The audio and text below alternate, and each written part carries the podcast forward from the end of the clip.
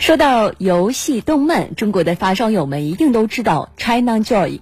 第十七届中国国际数码互动与娱乐展览会 China Joy 从昨天起到八月五号在上海举行。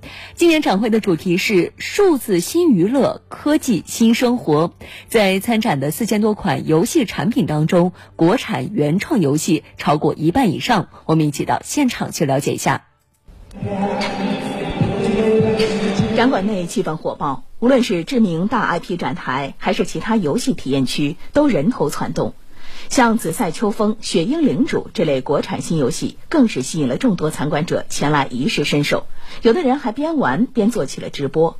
它的那个布景很精致，然后它的环境渲染也很好，就感觉很流畅，整体运行起来。觉得这几年国产游戏、原创游戏有有在进步吗？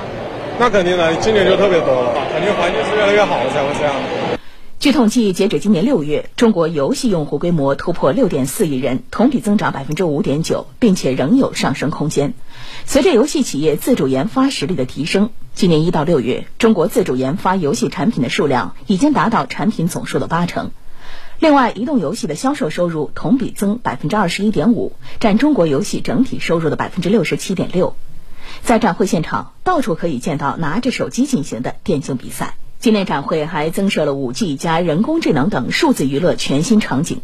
在这个一万两千平方米的新增场馆，云集了众多知名手机厂商，消费者可以尽情体验当今最新潮的高端智能手机和电竞手机。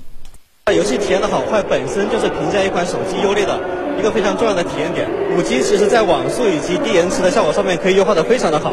所以大家玩游戏可以进入到一个新的一个纪元。